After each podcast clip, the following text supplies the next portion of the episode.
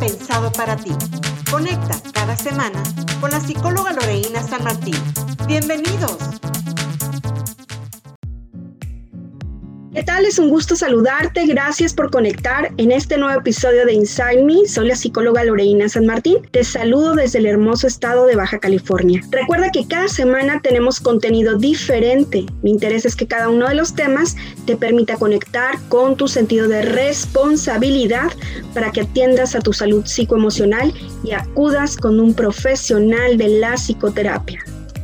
Para los adolescentes o los jóvenes es importante trascender en las redes sociales, porque lo que no puede ser visto en las redes simplemente no existe. Pero ¿qué sucede entonces con su intimidad? El tema de hoy es el espejo de mi vida, la intimidad expuesta en redes sociales, el grooming, el acoso sexual, la manipulación emocional, cómo ayudar a esos adolescentes o jóvenes y para ello pues y responder obviamente a estas preguntas y más me acompaña la psicóloga Mónica Ornelas. Ella es psicóloga familiar con experiencia en el área clínica, diagnóstico e intervención a través de la aplicación de pruebas proyectivas. Gracias por acompañarme, Mónica. ¿Cómo estás? Hola, muy, bien, muchas gracias. Qué bueno, Mónica, me da mucho gusto tenerte aquí. Y pues bueno, vamos a iniciar con el tema tan de moda, las redes sociales. Creo que la las tecnologías de la información y la comunicación pues eh, son muy útiles, son herramientas que eh, en esta pandemia, por ejemplo, nos han ayudado muchísimo. Las redes sociales también, ¿verdad? Algunos eh, profesores emigramos de, la, de las clases presenciales a las clases virtuales, pues utilizamos como medios de comunicación el Messenger, este, no sé, y alguna, el WhatsApp y algunas otras plataformas o medios digitales donde podíamos estar en contacto con los jóvenes, con los adolescentes, con los estudiantes.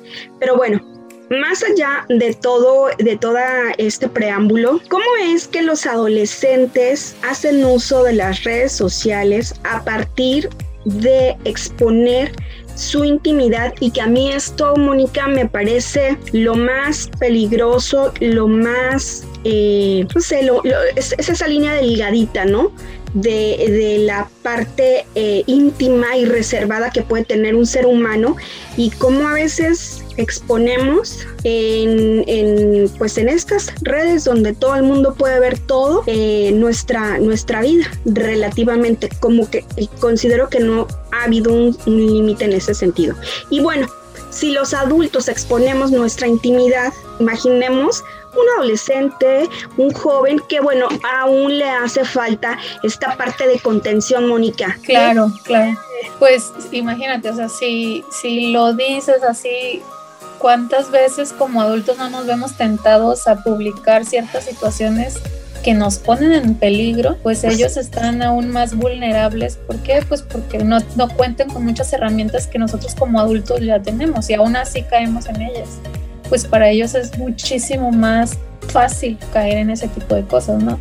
¿Por qué? Porque pues obviamente están en la edad en la que quieren pertenecer, en la que quieren socializar, en la que quieren tener el millón de amigos, eh, todo el millón de likes, entonces se exponen de esa forma, como pues obviamente eh, eh, exponiendo parte de su intimidad muchas veces sin darse cuenta. O sea, lo ven, pues ahorita como está tan de moda también los TikToks, ¿no? Se ven las casas, se ven dónde están los, los chicos, se ve con quién comparten y además de exponerse ellos mismos, pues exponen a la familia, exponen a otros jovencitos a pues a diferentes situaciones, ¿no? Esto que comentas a mí me parece creo que de lo más eh, como foco rojo que tenemos que atender los padres de familia, incluso los maestros.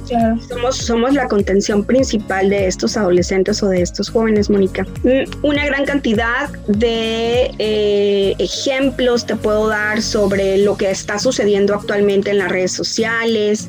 Eh, y, que fíjate que yo, yo considero que las redes sociales son una forma de llegar más fácil ¿no? más, eh, más prontamente a, a, esas personas que no tenemos tan cerca, que no tenemos al lado, que no tenemos de vecinos, ¿no? Y esa es la ventaja. Y la desventaja es esto que tú comentabas, ¿no? Y aquí me gustaría, Mónica, que nos explicaras hay un fenómeno en las redes sociales llamado grooming. Claro. ¿Qué es el grooming, Mónica? Bueno, eh, pues es un anglicismo, ¿no? Que ya hemos adoptado como parte de nuestro vocabulario. De hecho, hay muchos chicos que ni siquiera saben que existe este, esta determinación para cierto tipo de acto. Eh, en sí, la palabra proviene de acicalar o de, ah, cepillar y se refiere más bien al hecho de, la exposición que tienen los niños y los adolescentes ante un acoso de un adulto, de un pederasta. Eso es el grooming, esa exposición que tienen los niños y esto es a través de redes, puede ser a través de redes, a través de correo, a través de mensajes de texto, pues a través de ciertos medios que, en sí son digitales. Mira, eh, acabas de mencionar un tema que luego me gustaría que en otra ocasión nos invitaras. Te dejo desde este momento ya la invitación para, para un, siguiente episodio sobre esta parte del el abuso sexual y a todo lo que se exponen. y en, en general, ¿no? Nos exponemos al intimar, a no al representar, al espejear lo que está sucediendo de este lado de nuestra vida hacia el resto del mundo. Y esto que comentabas, ¿no? Es, eh, es, este engaño donde los adultos con alevosía y ventaja, a través de, de la confianza, a través de esa conexión emocional, de esa manipulación, se aprovechan desafortunadamente sexualmente de los eh, de las chicas, de los chicos y, y, cómo es que pueden acceder tan fácilmente a este a este juego eh, eh, sexual erótico y no sé y, inducirlos a una gran cantidad de actos que transgreden su eh, su persona que transgreden su, su, su físico su, su psique su mente. Es no consideramos esto los papás porque lo desconocemos Mónica. Desconocemos eh, eh, en este sentido muchas cosas que están pasando a través de las redes, ¿no? Incluso uno, ¿no? Está en el celular y tu hijo en el celular y el otro en el celular y dices, bueno, están en las redes sociales y yo estoy presente, pero, pero esta presencia es, son, somos esos padres presentes ausentes, ¿no? De alguna claro, Claro, claro. Y, y, sobre todo el que no tenemos consciente también esa parte de que cómo va a sufrir un abuso sexual si está en línea, pues el exponerlo a ciertas imágenes es parte de un abuso sexual. Y eso muchas veces como padres no lo sabemos, incluso ellos. O sea, el, el, hecho de ser expuesto como menor a imágenes pornográficas, a desnudos, a situaciones de ese tipo, es un abuso sexual. Y, y muchas veces no lo tenemos contemplado como eso. Así es. Nos hace falta educación sexual y sobre estos temas, porque son el enlace, ¿no?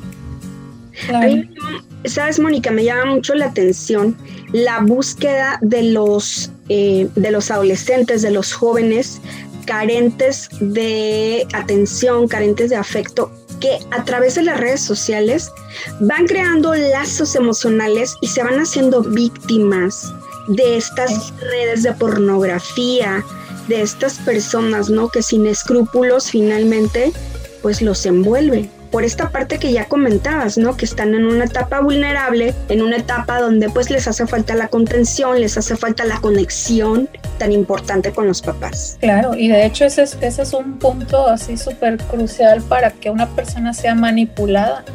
Eh, ¿Cómo? Pues obviamente el manipulador va a buscar los puntos débiles de la víctima en dónde están las necesidades de esa víctima para saber de qué manera le voy a llegar. Esa es la forma en la que desafortunadamente se exponen o nos podemos exponer de alguna forma al utilizar las redes sociales sin una precaución, sin una privacidad, sin ciertas cosas que, que debemos de cuidar muchísimo, ¿no? Claro.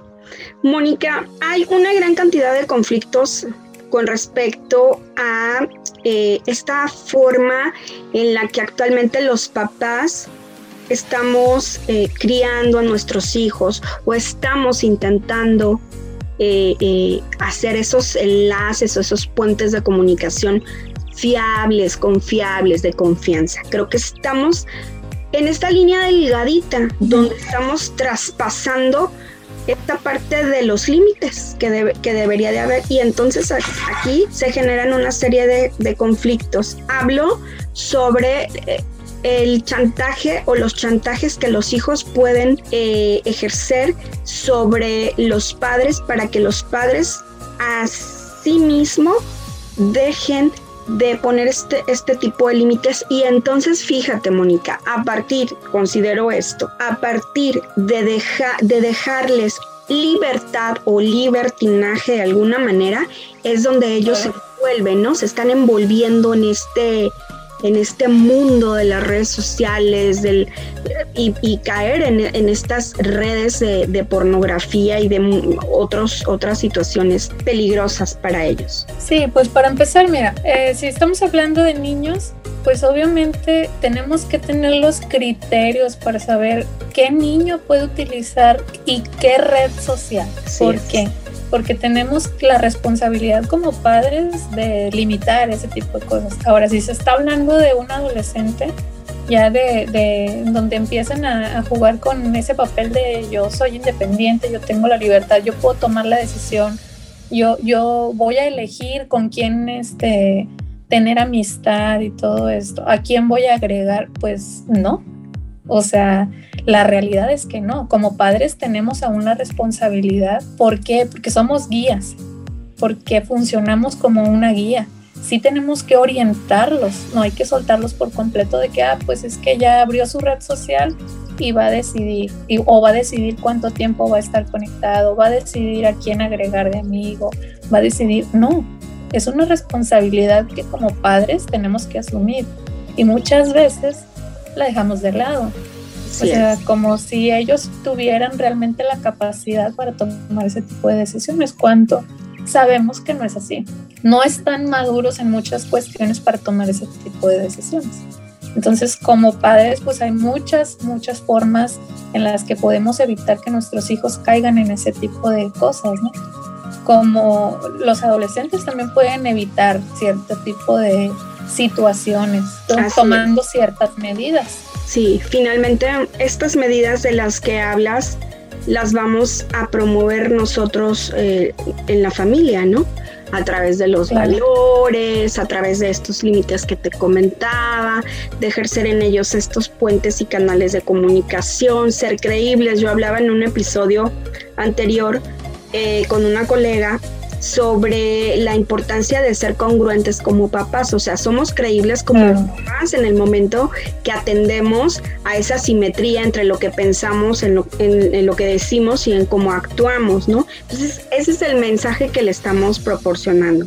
Aparte del grooming, eh, aparte de este chantaje emocional que los, que los este, adolescentes perdón, y los jóvenes pueden eh, tener eh, para, pues para lograr el eh, cometidos o caer en este, en este tipo de, de situaciones caóticas, Mónica, tenemos otro aspecto a considerar aquí. El acoso sexual en las redes sociales está como el pan de cada día, ¿no? Escucho una gran cantidad de noticias sobre ya enviaron el video donde están abusando sexualmente de fulanito, de sutanito, de menganito, o sea, una gran cantidad de, eh, de situaciones afectan toda la parte de, eh, eh, autocuidado y, percepción de, de, los, de los jóvenes, de las jóvenes, Mónica. Claro, de hecho hay cifras alarmantes en cuanto a esto. O sea, por ejemplo, en, en, en INEGI en el 2019, es, son el 27% de jóvenes entre 12 y 19 años reportó alguna situación de ciberacoso y que tenían que ver con desde insultos, agresiones, eh, recibían contenido sexual o situaciones de ese tipo, pero 27% que lo reportaron. Estamos hablando nada más de situaciones que fueron reportadas. Claro, las denuncias, porque eh, otra cuestión aquí que tenemos que considerar es que no somos una sociedad con el hábito de la denuncia. Con esa cultura, claro. Tenemos una cultura de la no denunciar, lo callamos.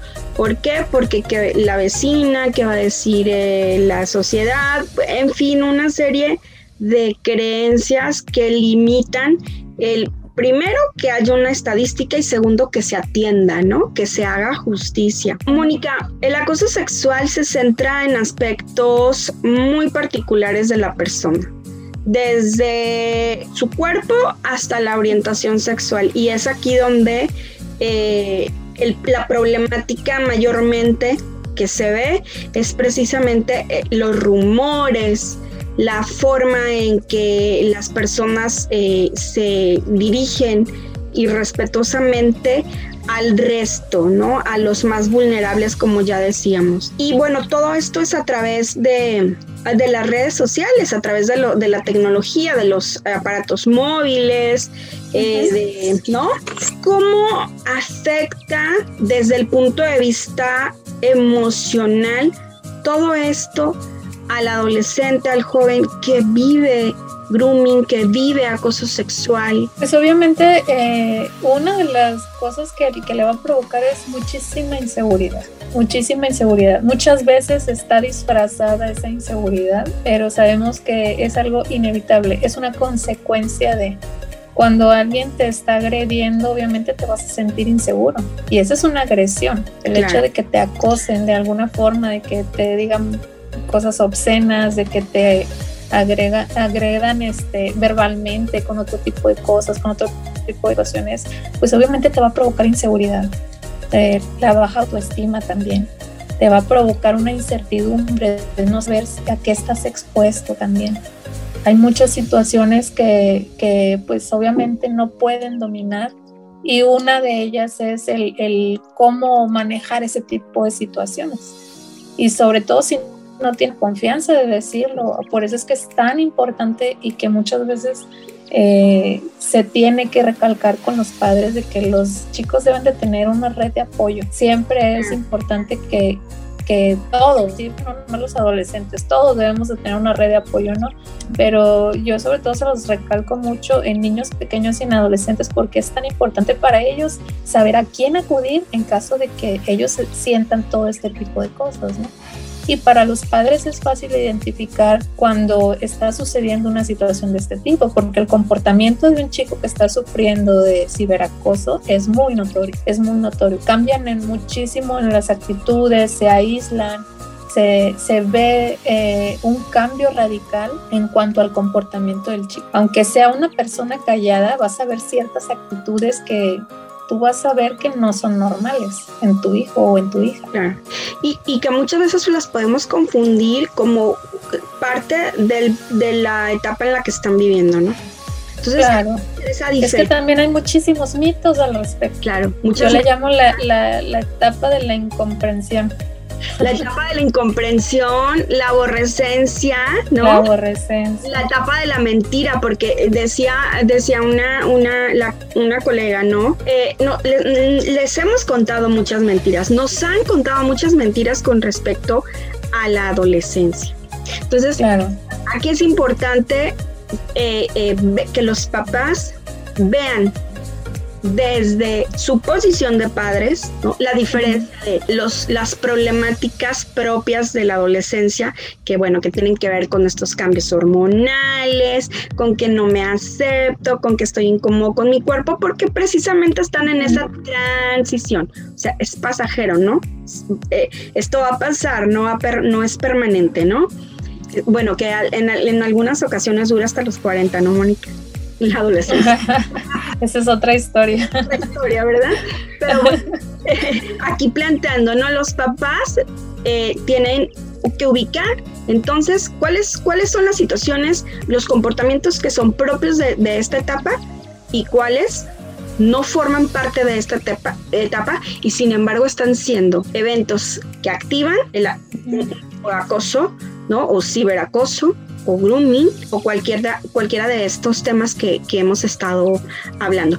Mónica, ¿cómo los papás pueden identificar específicamente eh, estos, estos eh, tipos de comportamientos que no son propios de la adolescencia, que sin embargo van a estar presentes y que de alguna manera se pueden confundir? Claro, algo que, algo que es muy importante que yo creo que es algo crucial en esto es que, que deben de tener una comunicación abierta O sea, muchas veces damos por hecho, ah, es que tiene esto, ah, es que ya le bajó, ah, es que está de malas porque no sé qué, o sea, pregunta, pregunta, no hay como preguntar y no someterlos a un interrogatorio, porque muchas veces es lo que hacemos, ¿no? O sea, como el otro día veía un, un video de un, de un profesional que trabaja con adolescentes y decía, tú no llegas con tu amiga y le dices, este, ¿qué hiciste? ¿Qué comiste? ¿Cómo te fue? Esto, o sea, no te agarras con una amiga así para, para entablar una conversación.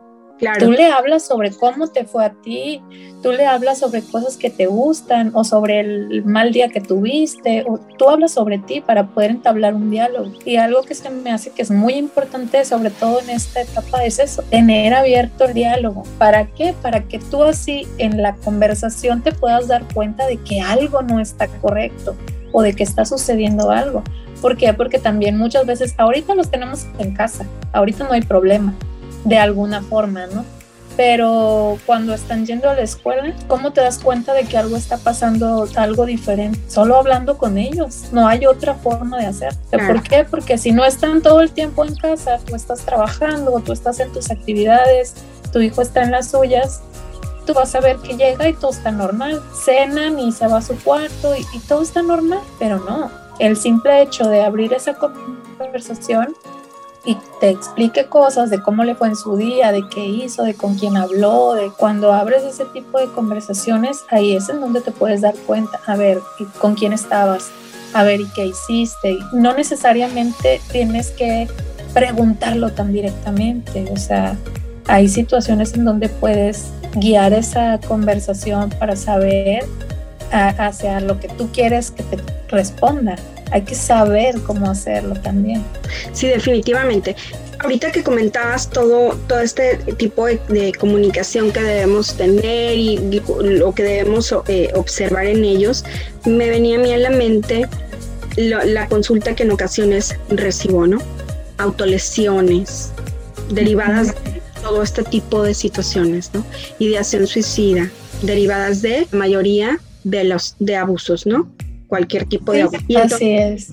Entonces, eh, aquí es donde debemos estar alertando a los papás. Tú, como papá, debes de llevar toda esta parte de, de, guía, ¿no? A veces, Mónica, nos olvidamos de cómo fuimos en la adolescencia y a veces por no haber resuelto esos conflictos propios en nuestra etapa de adolescencia, los llevamos, ¿no? Los llevamos consigo y entonces nos están acompañando y queremos eh, eh, eh, de alguna manera recuperar eso en nuestros hijos, cuando uno, el contexto es diferente. Sí. Totalmente. Mi hijo tiene su propia personalidad, es diferente a mí, mi contexto es diferente, entonces no, no lo entendemos y es ahí donde nos perdemos. Claro, claro, porque obviamente queremos manejar esa paternidad, esa maternidad desde cómo me fue a mí y muchas veces, o sea, sí, es una, a lo mejor es una experiencia, es un cómo te fue a ti en, en,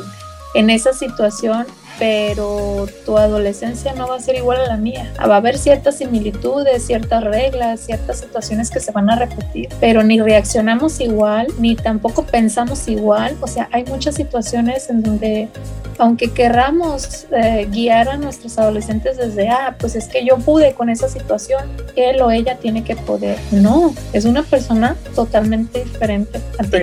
Y, y muchas veces como papás no entendemos esa parte y como decías, ¿no? Sobre todo si no traemos resueltas ciertas situaciones, ¿qué hacemos? Pues repetimos de alguna forma. Claro. Ah, pues si a mamá le funcionó esto, yo voy a hacer eso. O sea, ¿cómo sabes que va a funcionar en tu hijo? Eso no lo sabes. Sí, claro, definitivamente. Mónica, ¿cómo podemos responder a estos tipos de acoso? ¿Cómo responden los padres? ¿Qué tendríamos que hacer? ¿A dónde nos vamos a dirigir? Bueno, eh, pues para empezar, hablando de la cultura de la denuncia, ¿no? Eh, muchas veces eh, no sabemos cómo reaccionar y muchas veces los jóvenes no saben cómo van a reaccionar los papás, por eso no dicen nada. Lo primero es entender como papás, o sea, si ya estuvo expuesto, yo como papá tengo que asumir mi responsabilidad de por qué fue tan vulnerable mi hijo y qué hacer, resolver. no enfocarse en la situación del problema de por qué cayó. Ya, ya pasó, si ya pasó, enfocarnos en resolver. Lo primero, si toman la decisión de denunciar, que sería lo más adecuado, pues es que no deben de borrar el contenido que enviaron, no bloquear a la persona, no denunciarlo. Por ejemplo, si se trata de un perfil falso de Facebook, que muchas veces sucede, que se hacen pasar por otros niños, otras niñas, para poder tenerlos como amigos o situaciones de ese tipo, no denunciarlos inmediatamente hasta que se haya hecho una, una denuncia ante fiscalía, ¿no? Es algo que se debe de hacer.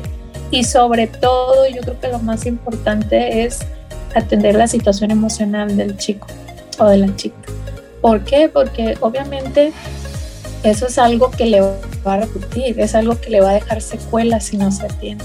Muchas veces, eh, eh, como decíamos, ¿no? Esa inseguridad, esa baja autoestima que le va a provocar, pues obviamente va a tener consecuencias cuando esa persona sea un adulto o adulta. O incluso este, lo que hablabas hace rato, ¿no? Empiezan a tener este, ese tipo de conductas eh, auto ¿no? Que, ajá, que, que, que obviamente les van a provocar no nada más un daño emocional, sino ya le están provocando un daño físico. Entonces, este, pues es una, es una cuestión que también debe atenderse. Si los papás no saben cómo resolverlo, pues ir y buscar ayuda. Y sobre todo para resolver la situación que ya se presentó y para evitar situaciones futuras. ¿Por qué? Porque muchas veces ya caen en otro tipo de situaciones y se van por caminos por donde pues obviamente va a traer más consecuencias muchísimo más graves. Así es creo que este tema nos puede dar para horas, Mónica, horas, horas. Pero bueno, debemos darle fin. Eh, finalmente, si pudiéramos darle a nuestros escuchas algunos puntos a manera de reflexión que deben considerar para poder eh, atender a toda esta problemática si es que estuvieran sus hijos viviendo una situación de acoso sexual, grooming, o de chantaje emocional, ¿qué podríamos decirles? Pues eh, lo, que, lo que mencionaba ¿no? hace un rato, o sea, primero es entender, que ya, ya atravesaron una situación difícil y como padres y hablando sobre todo de la congruencia que hay que tener, ¿no? O sea, tenemos que eh, aceptar que ya vivieron ese tipo de situación, eh, ser un poco empáticos con los chicos, ¿no? De que, de que ya atravesaron por esa situación y escucharlos atentamente, ¿no? De, para que ellos tengan la confianza de decir qué es lo que les pasó, cómo se sintieron. Eso sería yo creo que lo más importante, ¿no? Entender. También hablaba sobre la, la cultura de la denuncia, no dejarlo como que yo y saber y no, o sea, ahorita pasó con tu hijo, pero después va a pasar con otras personas. Entonces es algo que, dentro de nosotros, ahora sí que como sociedad tenemos todas las armas, ¿no? Para dar solución a ese tipo de cosas. Si realmente tomamos la iniciativa de, solucionarlo, pues en ese tipo de, acciones es en donde podemos hacer. Eso sería otra cosa importante. Y pues obviamente buscar ayuda profesional, ¿no? A un profesional de la salud mental, a un psicoterapeuta que hagan la diferencia. Si ustedes acuden con un psicólogo, el psicólogo únicamente va a orientar y los va a redirigir con un psicoterapeuta, con una persona que puede intervenir, ¿verdad? Que tenga experiencia, en este caso contigo, ¿no? Con algunos de los de nuestros invitados que ya han estado aquí que obviamente que están titulados, que tienen una cédula y que se siguen actualizando y preparando precisamente para atender, ¿no? Que, que, sepan, que hagan esta diferencia nuestros escuchas. Mónica, yo te agradezco muchísimo y antes de despedirnos, eh, pudieras dar tus datos, tus redes sociales, donde te pueden contactar las personas que nos escuchan. Eh, bueno, pues hablando de redes sociales, eh, estoy como psicóloga Mónica Ornelas. Mi correo es sic.monicaornelas.outlook.com. Eh, también me pueden encontrar en el teléfono 664-122-8977. y pues me ubico en playas de Tijuana, pero actualmente pues con todo esto de la pandemia pues expandimos horizontes y, también este doy pues, a través de, de, en línea, perdón, y este y pues ahí cualquier cosa me pueden encontrar. Muchísimas, Muchísimas gracias. No, gracias a ti, Mónica. Yo estoy encantada de tenerte. Te mando un abrazo. Gracias por aceptar nuestra invitación. Gracias. Bien, a nuestros escuchas les agradezco mucho por estar conectando en este episodio con nosotras. Ya saben que pueden escribirme a través de mis redes sociales. Recuerden que tenemos una cita el próximo viernes. No se olviden, seamos promotores del buen trato y la salud mental también importa. Esto fue Inside con Loreina San Martín. Síguela por sus redes sociales. En Instagram como psicóloga Loreina-San Martín. Facebook como psicóloga Loreina San Martín. Y ahora puedes seguir el podcast en Instagram como Inside Me. Hasta la próxima.